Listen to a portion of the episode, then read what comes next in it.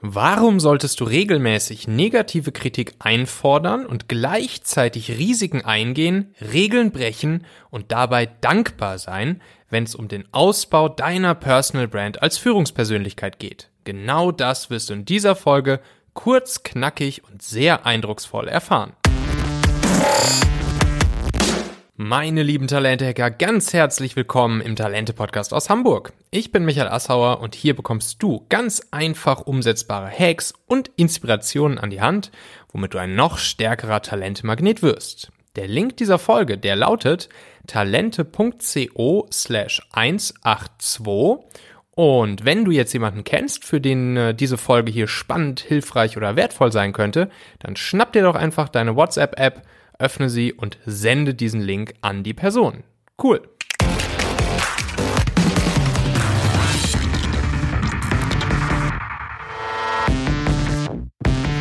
So, heute haben wir nochmal Fleming Pink bei uns, äh, Gründer von Inferno Ragazzi und von den Hamburger Goldkirchen. Und wenn Fleming eins uns verraten kann, dann ist es, wie man sich selbst als, ja, als eine Art Personal Brand äh, aufbauen kann. Äh, und das in einer Art und Weise, sodass du als guter Leader andere Leute anziehst und Leute für dich begeisterst. Ähm, das würde er jetzt als Hanseat wahrscheinlich ein bisschen anders ausdrücken, aber ich habe Fleming trotzdem nochmal gefragt, Fleming, was sind so deine fünf Tipps, deine fünf Hacks, deine fünf ja, Lebensweisheiten, womit du sowas machst und was du sagen würdest, was so kritische Dinge sind, um genau das zu schaffen?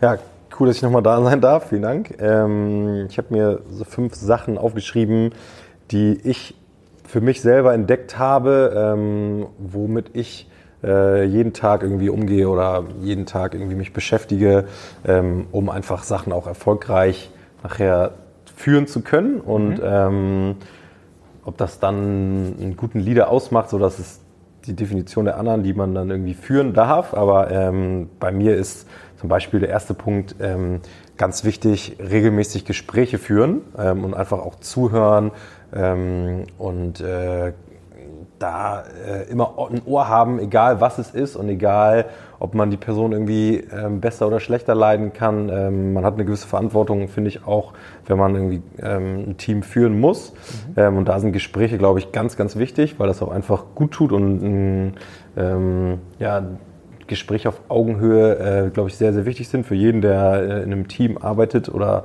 auch einen, ja, einen Boss hat. Ähm, mhm mit dem man reden soll. Ähm, das geht dann auch einher mit dem zweiten Punkt, äh, der ähm, bei mir jetzt offen sein für neue Ideen ist, tatsächlich.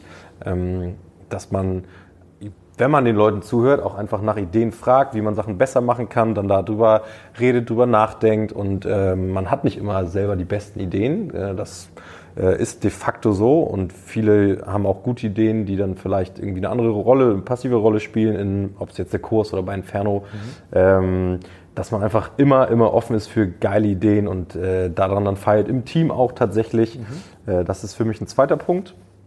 Dann mir persönlich sehr wichtig, ich fordere immer Kritik ein, auch an, an mich, also wirklich auch so negative Kritik, um mich selber so ein bisschen zu reflektieren.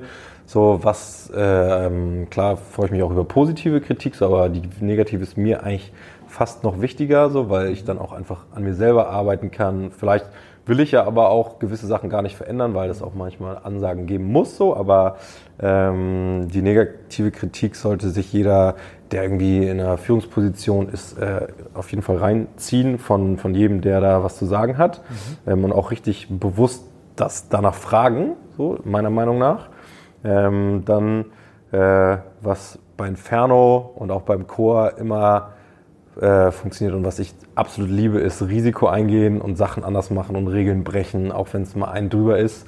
Mhm. Äh, sich immer neu erfinden und äh, hungrig sein, irgendwie. Ähm, ja, äh, sich selber und auch irgendwie das Projekt, wo, wo man arbeitet, irgendwie äh, neu zu erfinden. Ähm, das ist, glaube ich, was, was jedem Unternehmen oder jedem Projekt äh, gut tut, weil es auch einfach eine Abwechslung reinbringt und weil es ähm, auch äh, jeden nochmal so ein bisschen aufweckt vielleicht, ähm, der da daran arbeitet. Ähm, und als letztes ähm, ist ganz wichtig, glaube ich, wenn man irgendwie auch Erfolg hat oder nicht Erfolg hat, aber man alle sich eingebracht haben, dass man einfach dankbar ist so. Und das auch wirklich sagt so, und äh, jeden dann persönlich anspricht. Und auch wenn es so eine kleine Karte zu Weihnachten ist oder ähm, I don't know eine, eine WhatsApp, es kann diverse Wege irgendwie haben, aber Dankbarkeit, das habe ich bei Inferno gerade auch gelernt. So, wir haben echt zehn Jahre uns bei so vielen Leuten irgendwie ähm, Gefallen aus den Nasen gezogen, mhm. dass wir einfach denen unendlich viel eigentlich schulden müssten. Mhm. Und ähm, mir war es immer wichtig, richtig Dankbarkeit zu zeigen, auch dass wir das zu schätzen wissen, was für uns gemacht wurde äh, oder für mich auch persönlich gemacht wurde, ähm, weil man dann auch ein, ein cooles Verhältnis aufbaut, mhm. finde ich. Ähm, also Dankbarkeit ist äh, was, was glaube ich, auch nicht jeder zeigen kann, so, aber man muss sich wirklich so bewusst sagen, so, ich bedanke mich jetzt bei dem für das Projekt und das hast du gut gemacht.